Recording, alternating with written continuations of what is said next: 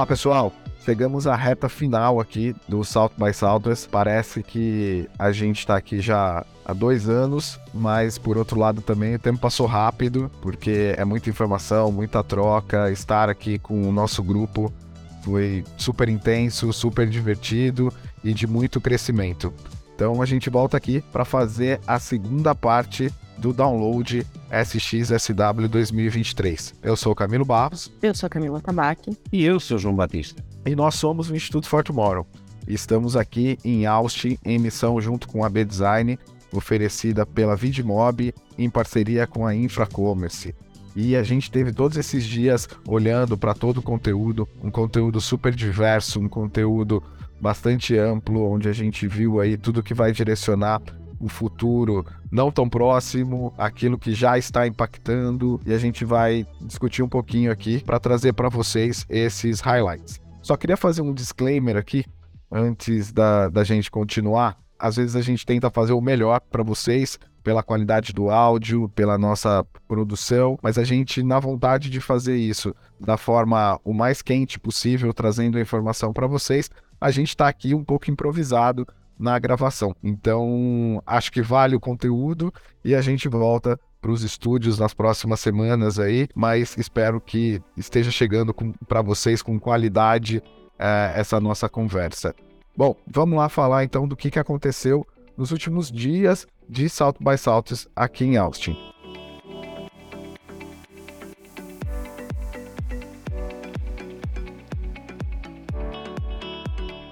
Bom, eu acho que vamos começar é, com certeza o que a gente já tinha falado na primeira metade, acho que continua se repetindo, né, em algumas temáticas. A gente continua tendo a inteligência artificial como pano de muitas discussões, mas e aí uma evolução disso que aconteceram algumas palestras, a gente teve aí uma série de conteúdos falando sobre também os avatares, né, que enfim, estarão presentes, estão presentes no que a gente já tem hoje de metaverso e deve se intensificar daqui para frente e trouxeram várias discussões discussões ali sobre questões éticas, por exemplo, desses avatares, né? De quem vai ter o direito de propriedade sobre eles, a partir do momento que você desenhou, você montou um avatar seu para algum metaverso. Se no futuro, né, a gente conseguir aí, usando tecnologias como NFT, fazer essa, essa transição de um mundo para o outro, ótimo, mas se não, quem tem o direito dessa propriedade, desse avatar que você criou, ele é seu ele é do espaço onde você, onde você desenvolveu. Então, tiveram várias discussões nessa linha, mas assim como algumas conversas que a gente já falou aqui sobre as questões da inteligência artificial, os avatares também, por enquanto, são vistos, primeiro, utilizando essa inteligência artificial para ganhar mais autonomia, digamos assim, e uma segunda questão que é usando esses avatares, de repente, para fazer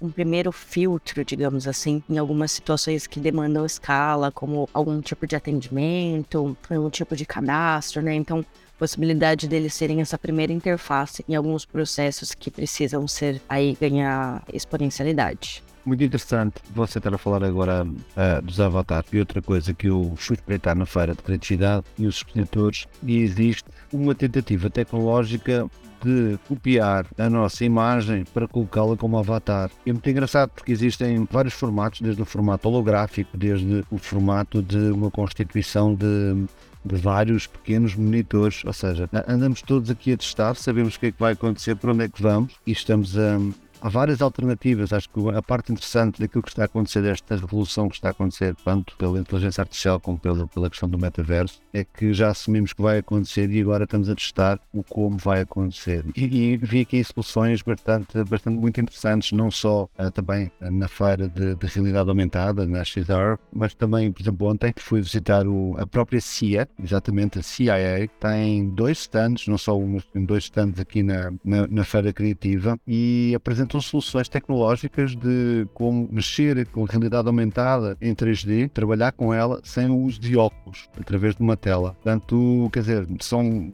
várias empresas de vários setores, público ou privados, todos, cada um a, a fazerem esforços de, dessa representação, é? de como é que nós nos vamos comportar é, e transportar para essa vida virtual. E essa vida virtual que tem trazido aqui algumas, alguns pontos interessantes também de, de discussão quando a gente fala do, do futuro do trabalho, né? A gente estava falando aqui de avatares e tudo, e como eles vão de alguma forma ou não substituir força de trabalho. E uma, uma constante aqui nas conversas é que aquele medo de que a inteligência artificial, a virtualização substituísse as pessoas nas suas forças de trabalho e tal, já teve uma evolução. A gente está falando, na verdade, de que a gente vai ter mais tempo de qualidade e a gente vai ter muito mais um trabalho intelectual, usando até uma referência que essa quarta revolução ela está trazendo com a digitalização para a nossa forma né, intelectual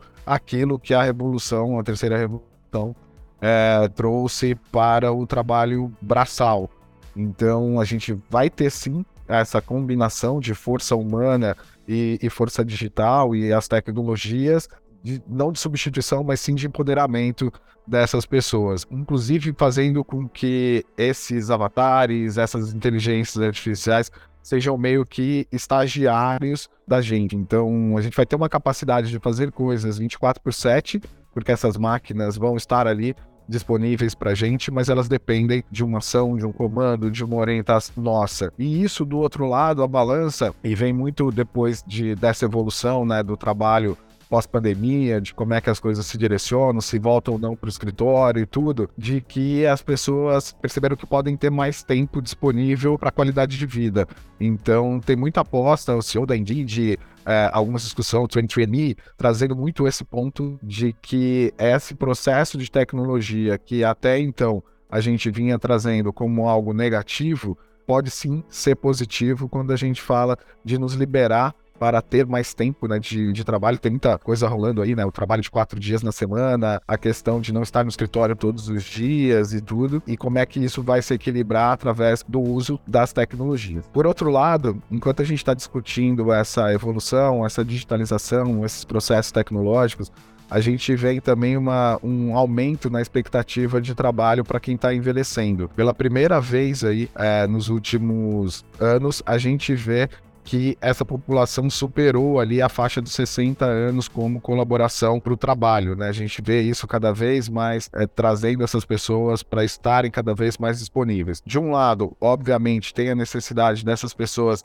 se atualizarem, né? Aí se, se discutiu muito aqui upskilling, se discutiu muito esse processo de atualização, que não é só para essa faixa etária mais, mais velha, mais experiente, mas também uma necessidade que todo mundo vai ter de se atualizar a todo momento, né? Inclusive as gerações mais, mais jovens, por conta de mudanças muito rápidas, né? Tem um dado que o Chip Conley trouxe ali, que a gente tinha na, na vida no máximo duas carreiras, os milênios trouxeram isso para a faixa dos, das 11 carreiras, e agora a gente já está falando em quem nasce a partir de agora terá 25 carreiras na, na vida. Então é uma mudança muito rápida por conta da entrada de novas tecnologias, de evoluções, mas também uma notícia positiva ali, que a gente vai ter essa força de trabalho mais experiente conosco, né, participando conosco. E aí eu tô falando conosco como se eu não tivesse nessa força de trabalho, mas a gente vai ter ela presente ali, trazendo essa sabedoria, orientando a gente nesse,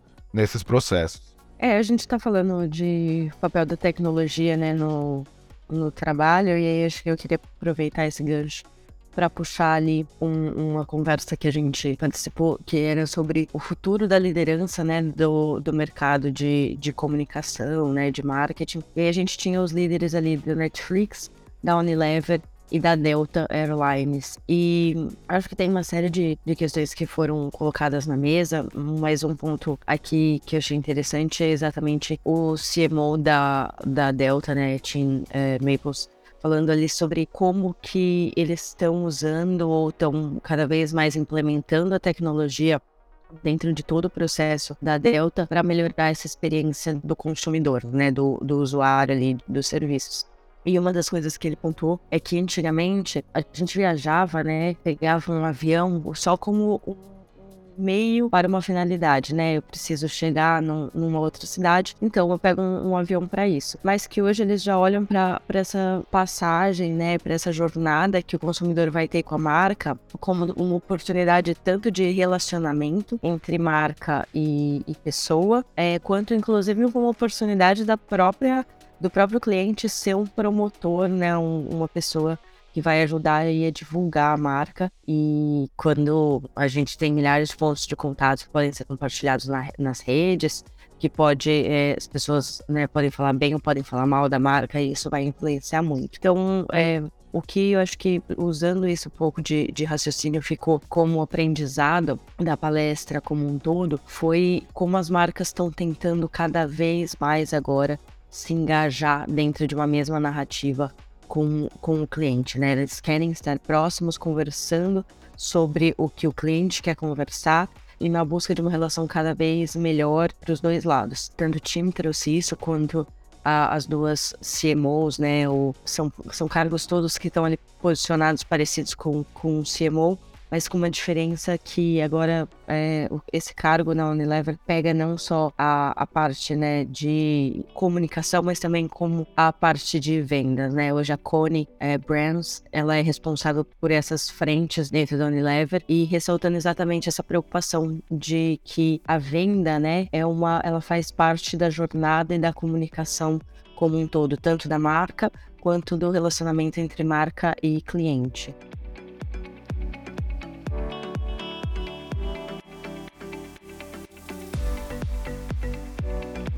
Outra coisa também que tem acontecido bastante aqui é esse olhar muito angustiante para as novas tecnologias, né? Aliás, mais um disclaimer aqui. A gente está vendo as pessoas nos grupos de WhatsApp consumindo o festival da pior maneira possível, né? O, o South by South ele é conhecido pelo FOMO. É, a gente teve uma conversa ali super agradável com o Hugh Forest que é co-presidente né, e CPO do South by South, e ele falou né, da evolução do FOMO pro JOMO, né, para a questão do Joy are Missing Out. Então, tipo, aproveita isso. E as pessoas estão buscando nas ferramentas digitais uma forma bem preocupante de consumir o festival, né? Seja por estar numa palestra e gravando todo o conteúdo num Water, por exemplo, para poder depois pegar a transcrição e escutar e que eu acho que é praticamente impossível consumir o, o festival de, de alguma forma, aonde a gente consiga trazer isso de uma forma saudável até, né, para ter esse, esse olhar. Por outro lado, também muita discussão, quem postou primeiro, quem fez isso, quem fez aquilo, e eu acho que o festival é muito isso, é a gente adquirir um repertório e poder trocar, poder conversar. Pra gente, a parte mais rica do dia não é o talk daquele grande nome que a gente esperava há anos ver no palco do South by South, mas sim a conversa que a gente vai ter sobre, sobre isso depois, né? Então, feito esse disclaimer, é, essas novas tecnologias que têm aí preocupado as pessoas, sobretudo ali a hora que a gente fala de inteligência artificial, o ChatGPT, que durante o festival lançou ali a sua versão 4.0 e as pessoas ali desesperadas já usar a ferramenta e conseguir trazer isso tudo, a gente tem visto uma atualização dessa, dessa conversa, né?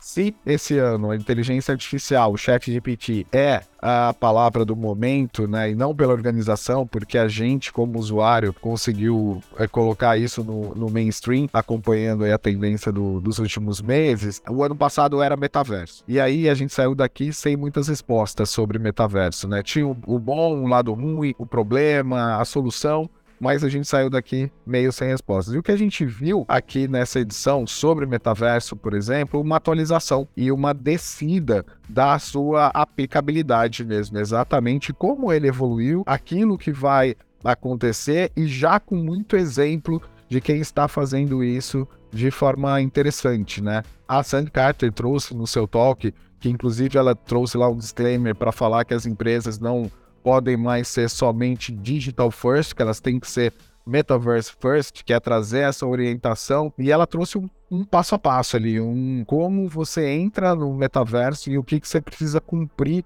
para ter sucesso ali, para ter eficiência. Sobretudo, a gente está falando de experiência imersiva, então, quanto mais experiência você puder dar ao seu consumidor, mais é, fácil vai ser a sua inserção dentro do, do metaverso. E ela trouxe ali vários exemplos de marcas que estão fazendo bem isso, de cidades que estão fazendo bem isso. Lançou ali a, a sua plataforma de Digital Identity também, que é para trazer ali uma forma de você ter a sua carteira digital, que vai ser a nova forma de você se comunicar com todos esses metaversos, essas histórias, por outro lado, a gente viu também novas tecnologias surgindo ou vindo para o mainstream, né? não surgindo, mas vindo para o mainstream. por exemplo, o BCI, aonde muito foi discutido sobre o BCI como evolução na qualidade de vida através da, da ciência e ferramenta mesmo de, de qualidade de vida, muito aplicado ali à área de saúde e medicina, capacitando pessoas a viverem de igual para igual. Acho que o festival trouxe muito isso, né? A busca do todo mundo ser igual é, o primeiro talk lá que a gente falou, que era o recado do festival para essa busca, vinha muito por esse lado. Então teve muita discussão, óbvio, aplicações já existentes, aplicações que estão lá na frente, muito no, no futuro. E aí, para fechar dessas, dessas tecnologias é, que vem chamando atenção aqui do meu lado, a gente teve também o William Hurley trazendo computação quântica de uma forma como protagonismo, né? Computação quântica que acho que talvez antes da pandemia ela apareceu muito na, nas conversas, né? A gente chegou a ver lá no Web Summit em Lisboa uma, um computador quântico lá no, stand da IBM e tal, e depois meio que ela sumiu é, da conversa, né? Mas não, o que a gente viu foi de fato uma evolução. Hoje, computação quântica tem ali o seu processo de aceleração, né? E acho que talvez o, o, o aonde ela é mais utilizada é no, na otimização de, de processos, de recursos e e tudo. E ela se torna ainda mais poderosa quando a gente traz para a conversa a, inteligência artificial. Então, o William Hurley ele trouxe um, o termo do Quantum AI, que é a junção do, da inteligência artificial e da computação quântica e trazendo pontos de por que, que o futuro depende dessa, dessa fusão, né? depende dessa é, evolução da, da tecnologia. E aí ele trouxe vários exemplos também da o que, que vai trazer evolução nesse, nesse processo, né? Desde impacto social, a mesma coisa que a gente estava falando aqui do impacto na, na força de trabalho, a, a questão de acelerar as tomadas de decisão, orientar processos, ter uh, mais a accountability dentro dos processos econômicos e gerenciais, a busca por uma melhor sustentabilidade energética, o impacto na agricultura e manufatura. Então, é algo que vem e vai impactar diversas indústrias, diversas, acho para não dizer todas, né? E vai acelerar muito esse processo que é essa fusão. E aí, como computação quântica é algo meio sci-fi ainda, ele trouxe muito para a base, trouxe muito para o didático a explicação. E, obviamente, né, aquilo que todo mundo gosta de ver é, do show-off ali, ele falou, ah, essa apresentação toda, que era uma apresentação bastante rica, eu fiz em três horas utilizando inteligência artificial e essa revista aqui que está na mão de vocês, eu, eu fiz imprimir enquanto a inteligência artificial montava essa apresentação. Mas obviamente a gente está trazendo para esse ponto, mas não é esse ponto que vai mudar o nosso futuro, e sim esses impactos cada vez mais acelerados dessas tecnologias. Camilo, explique para mim o que é, é esta coisa de computação quântica. João, é, vamos ligar ali para o William Hurley. Ele trouxe inclusive um conceito de qubits, que é como a, a computação evolui, né, da computação hoje tradicional, binária, do ajuste ali de código é, 0 e 1, um, né, de, dessa quando ele traz uma combinação de hipóteses muito, muito maior.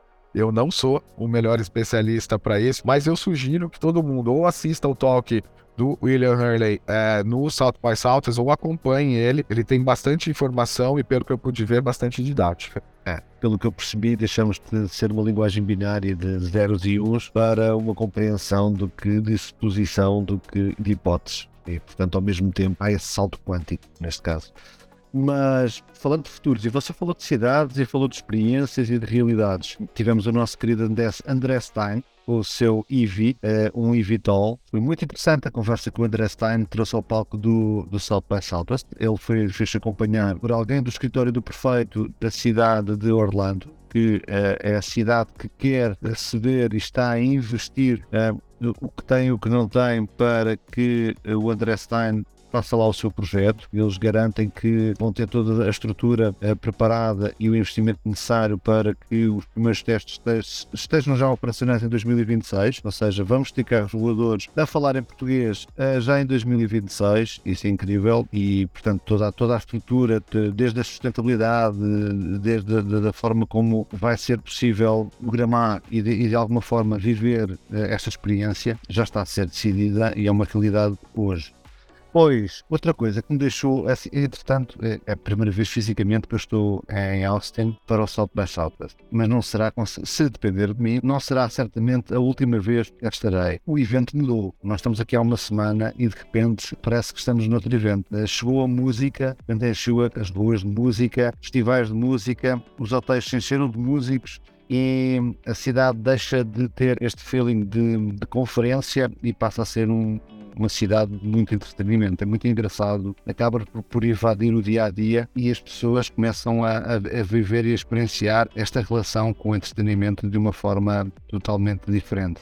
E uh, dentro da música, eu ontem entrei, e também para, para a minha surpresa, entrei dentro da, da, da exposição da Flexstock. Uh, a Flexstock é uma exposição que existe da Associação Americana de Posters desde os anos 70 e é basicamente os artistas gráficos que fazem posters para os concertos uh, fazem a sua exposição e isto é um fandom. Eles são cotados são artes que valem dinheiro. Você pode ter a sorte de comprar um póster que pode vir a ser bem cotado. Há alguns truques, eh, nomeadamente quem é um artista, se o póster está assinado, se o próprio concerto chegou a acontecer e, obviamente, quem é que é eh, a estrela na capa do concerto. Foi por uma surpresa, foi um banho de arte que está ali a acontecer e eles depois têm todo um merchandising à, à volta. Você pode comprar o seu póster, podem inclusive enviar o seu póster para casa. Tem t-shirt, tem boné, tem camiseta, tem, tem, tem pads, pads tem, tem, tem tudo e mais alguma coisa à volta desta, desta cultura e foi uma agradável surpresa Perdi três horas dentro da, da Flatstock, apaixonado por aquela diversidade gráfica que invadiu o South by Southwest, associada à música. E aí, falando de música, João, é, não só né, invadem as bandas com, com os shows, né? É, mas também com o conteúdo. Começa a trilha, né? Começou a trilha de, de, música e tecnologia. Então, que tem diversas discussões sobre o mercado de música, desde o processo criativo dos artistas até questões labels, né, é, festivais, falando sobre experiência, é, experiência dos próprios artistas, experiências dos eventos, enfim, uma série de coisas. E queria trazer duas, dois talks aí dessa track que a gente acompanhou que eu acho que são interessantes pra gente. Um que era sobre exatamente é, a contracultura na música, né? O que que tá começando a acontecer no mercado de música. E aí a gente tem um, um cenário no mercado hoje que é uma dependência muito grande do, dos streamings, né? Então o Spotify e aí oh, todos os seus, os seus concorrentes é, em relação, então, a essa distribuição da música é, é onde a gente tem um volume grande hoje de venda, digamos assim, né? Do, do consumo pago, então, de, é, da música. E aí, uma das coisas que eles trouxeram nesse talk, né, na verdade, nessa, nessa apresentação, a Tatiana, que é uma researcher que era quem estava apresentando, é, ela trouxe uma das coisas que eu acho que é mais interessante é, em relação aos streamings, né, você tem uma necessidade maior eh, dos, dos públicos de interagirem, tanto individualmente, então assim, eu quero ter um track melhor ou poder ter um lugar aonde eu consiga colocar meu universo de música, então onde eu consiga ali é, colocar mais informações sobre como eu consumo música ou ter como se fosse um perfil meu ali na, na plataforma de música para interagir melhor também com os meus amigos, com às vezes com o trabalho. É uma série, então, de coisas que as pessoas estão demandando, que elas querem mais experiência é, dentro das plataformas de música. E hoje o que, uh, né, o que a gente tem com os streamers ainda é muito limitado. Então, para onde que isso vai? É uma tendência sobre a forma como a gente mudou o consumo também do, dos principais, das top, né, top 10, top 100 músicas que estavam aí no, no mundo, falando que esse, o representativo, né, do quanto a gente consome essas músicas que estão é, mais famosas, ele diminuiu. Isso significa que a gente consome mais é, diversidade de música, diversos, muito mais cantores, muito, muitas outras bandas. Então que o nosso consumo ele, ele deu uma dispersada. E o quanto que isso é legal porque leva a, a uma força para um, um novo horizonte, né? Um, um potencial aí para que as bandas independentes, bandas menores ganhem um espaço cada vez maior. E assim ela seguiu falando diversas coisas sobre comportamento. Então acho que só uma última coisa que vale trazer é exatamente também como mudou, é, como tem mudado as relações da música com o resto do, do entretenimento, né? Então, quando, tu, por exemplo, o, os artistas eles entenderam que eles não podem depender só da, das plataformas de música como, seu, como sua fonte de renda, então que eles estão tentando cada vez mais criar novas experiências ou novas formas de se relacionar com o seu público indo inclusive aí para o universo do, dos games, não só para às vezes realmente ser um player e co compartilhar por plataformas como o Twitch, né, a sua experiência ali com os fãs e ter uma maior participação, mas também a produção musical para esses universos, né? O quanto que, por exemplo, produção musical para o mercado de games tem sido um novo, uma nova fonte de, de renda gigante aí para os artistas, não só pela música para o game, mas porque por causa do, da forma de consumo do game, a, as pessoas compartilham muito mais é, as pessoas colaboram com as músicas, então aí vai para TikTok, por exemplo, é, e aí vira viral e tem um potencial, de acordo com ela, tem, tem um potencial de trazer até três vezes mais resultado uma música que é voltada aí para o mercado de game.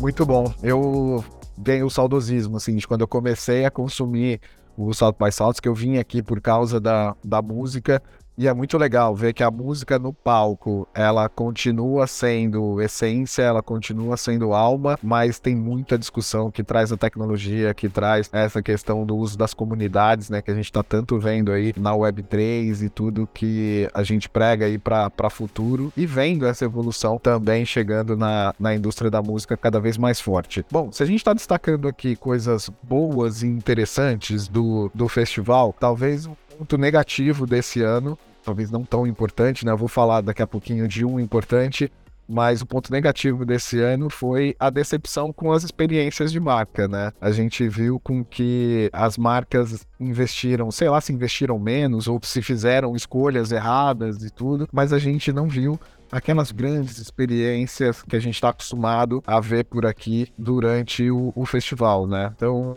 Camila, você que deu um tour ali pelas experiências, João que acompanhou bastante também ali, o que, que vocês podem trazer dessa análise? É verdade, Camilo, trazia se calhar uma expectativa elevada uh, relativamente às experiências, uh, se bem que este festival vive da experiência da música, como nós acabámos de, falar, principalmente, porque foi por aí que começou, mas quer dizer, as marcas, estão aqui marcas muito importantes que nos entram pelo dia a dia e nós esperávamos muito mais de, dessas, dessas experiências. Quer dizer, acho que qualquer marca no Brasil, qualquer evento no Brasil ou em Portugal, de longe eh, supera as experiências que, que tivemos aqui e que, para ser franco, não tenho assim nenhuma me tenha ficado na memória um, diferente.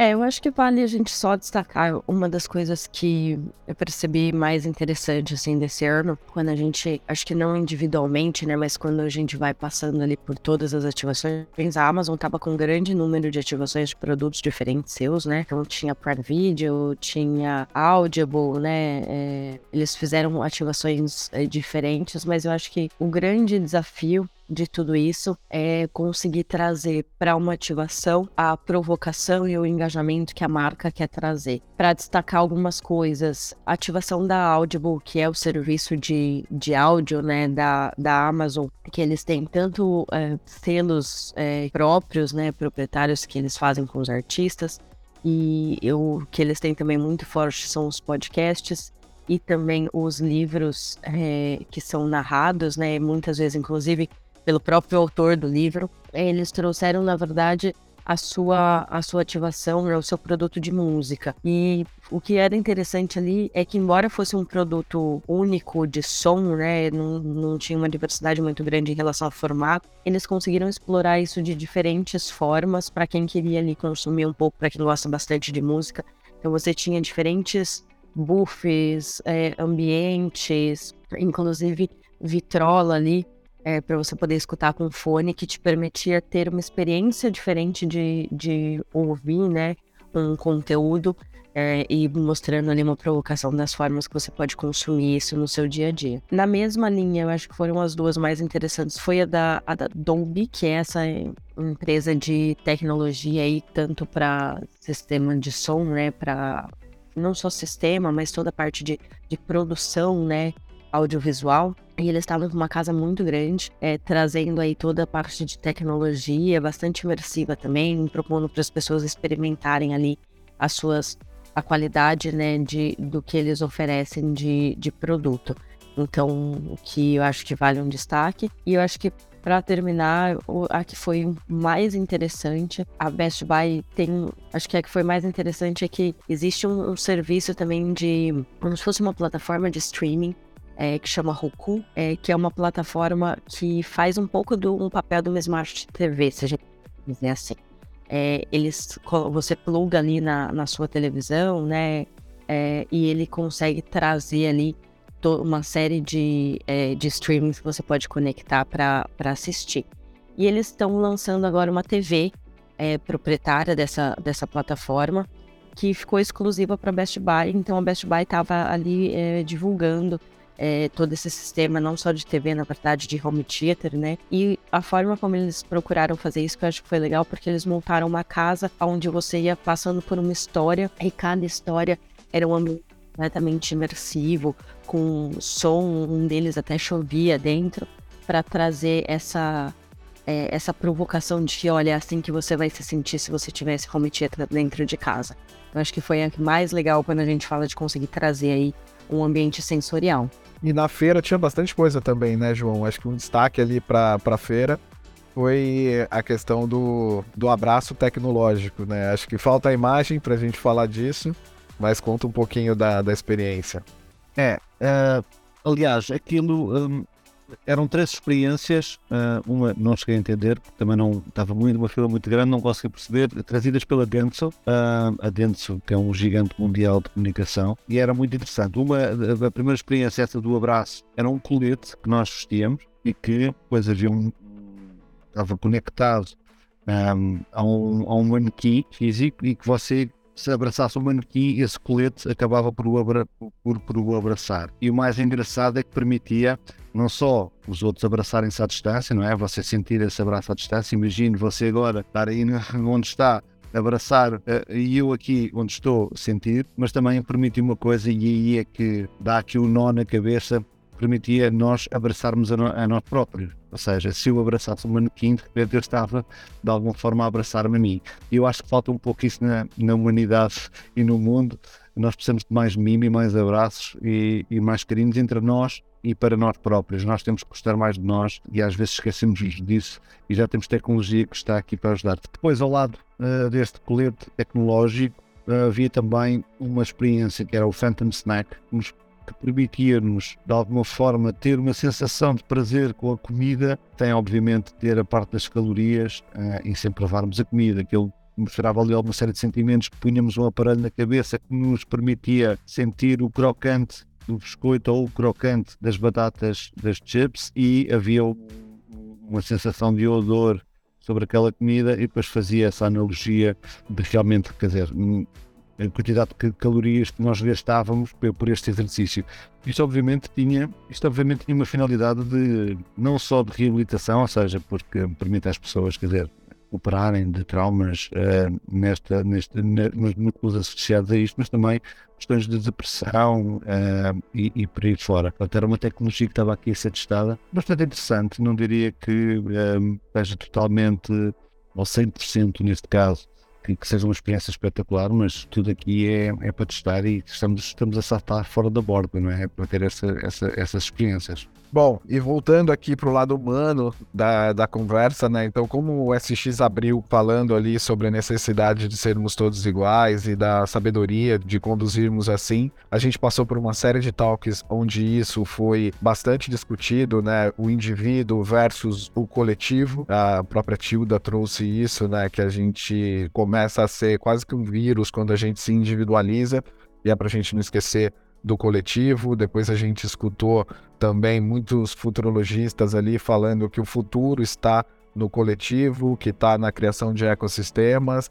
E é isso que a gente quer fazer aqui com, com os nossos conteúdos, né? De democratizar essa conversa, poder levar ela mais longe e, mais do que isso, trazer para que todos vocês possam participar dessa conversa. Eu falei que eu ia falar mais um ponto negativo do evento, eu não queria terminar falando de um ponto negativo, mas talvez um alerta. É, o festival ainda continua pecando na, na questão da diversidade, mas eu acho que isso não é só o festival, é, em todos os, os, campos, né? A gente ainda continua pecando nessa busca de dar espaço a quem precisa, de dar voz a, a quem precisa. Aí acho que tem uma série de, de conceitos culturais e, e regionais e afins, né? Onde o festival acontece, como é chegar até aqui. Então fica de fato um, um bocado privilegiado para quem está nessa, nessa conversa, mas cabe a nós trazer é, vocês que, que não estão aqui e também levar essa conversa para mais longe e com o intuito de que a gente possa democratizar essa construção de, de futuros. Nosso trabalho não para por aqui. A gente volta sim para o Brasil, o João volta para Portugal, mas a gente segue nos conteúdos do South by Saltos pelo Instituto for Tomorrow. A gente vai ter um episódio trazendo convidados, pessoas que estavam na missão conosco, trazendo visões também diversas e uma construção maior aí desse, desse repertório, como também o nosso tão esperado e querido report ao final aqui do, dessa jornada, né? Então daqui alguns dias a gente volta também para poder falar do report e fazer com que ele chegue a, a todos vocês. Então, do meu lado aqui, me despeço de Austin e espero que para o ano a gente esteja aqui de novo levando essa conversa para vocês. Gostaria só de, Camilo, de agradecer a parceria da AB Design. É, é, um parceiro, um irmão que está sempre aqui connosco nestas missões e que tanta alegria nos dá é, no nosso dia a dia. É, também, obviamente, aqui à, Vedmol, que teve e proporcionou uh, esta apresentação desta, desta missão e depois com a Infracommerce e com a Ancan, que são também dois apoiantes da nossa missão e para quem nós temos de alguma forma partilhado muito conteúdo e, e muita informação crucial ao, ao seu negócio. Então é isso, gente. Obrigada por acompanhar a gente nessa missão aqui. A gente volta em breve com mais conteúdo, mais novidade, inclusive da XSW, como o Camilo já falou. Então a gente espera vocês. Um grande abraço, agora tecnológico.